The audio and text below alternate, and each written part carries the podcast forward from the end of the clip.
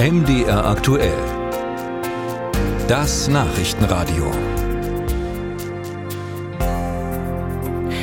Für viele Filmfans ist morgen ein großer Tag, auf den sie sich schon lange freuen, denn gleich zwei ziemlich große Blockbuster kommen in die Kinos. Barbie und Oppenheimer.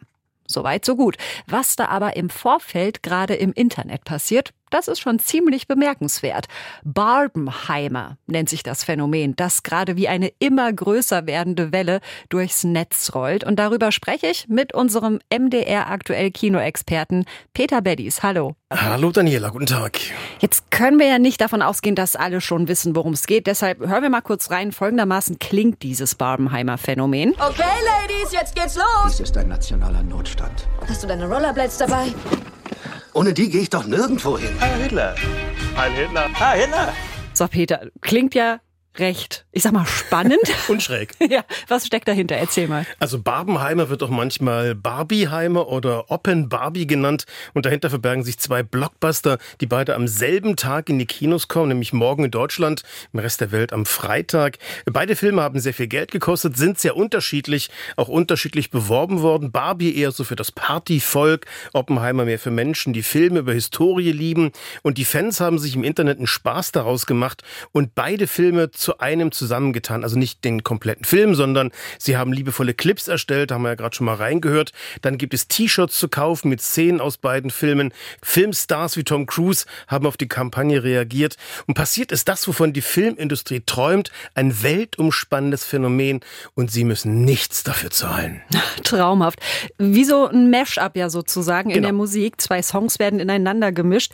Ist das jetzt ein neues Phänomen, das wir zum ersten Mal sehen oder gibt's das schon länger? Also, dass Fans so massiv in die Werbung einsteigen, online wohl gesagt, das ist neu und wird sicher jetzt in die Geschichte eingehen.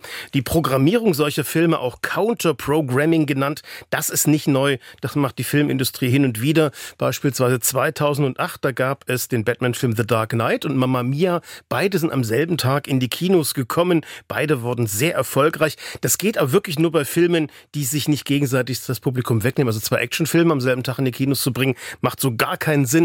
Und besonders schön an der Aktion ist, dass hier das Kino mal wieder als der Ort benannt wird, an dem Filme bitte zuerst geguckt werden sollen. Also spricht mir und vielen anderen Menschen direkt aus dem Herzen. Aber dann lass uns doch mal schauen. Klingt ja erstmal recht gegenteilig. Barbie und Oppenheimer. Welcher Film eignet sich denn besser, wenn ich sage, aber heute habe ich Bock auf so einen lauschigen Sommerkinoabend?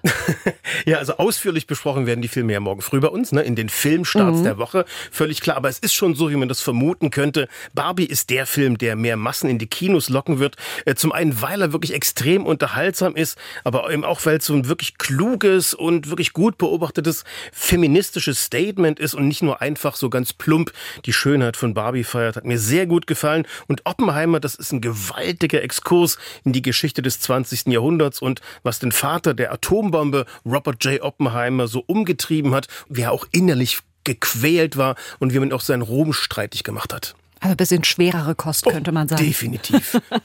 Es gibt Kinos in den USA, aber auch in Deutschland. Da wird ein sogenanntes Double Feature angeboten. Also, dass man diese beiden unterschiedlichen Filme direkt nacheinander guckt. Was sagst du? Ist das zu empfehlen? Also, ich will natürlich niemandem hineinreden, aber ich habe da mal ein paar Zahlen vorbereitet. Äh, Barbie, Lauflänge knapp zwei Stunden, äh, Oppenheimer glatt drei Stunden plus Werbung und Pause sitzt man dann bestimmt so, naja, sechseinhalb Stunden im Kino. Also ich mache das regelmäßig, wenn ich auf Festivals bin, schaue schon mal so vier bis fünf Filme am Tag über zwölf, 13 Stunden verteilt natürlich, aber äh, ich würde nicht unbedingt dazu raten, aber wer es wirklich unbedingt machen möchte und muss, ja dann bitte zuerst Oppenheimer und dann Barbie im Anschluss.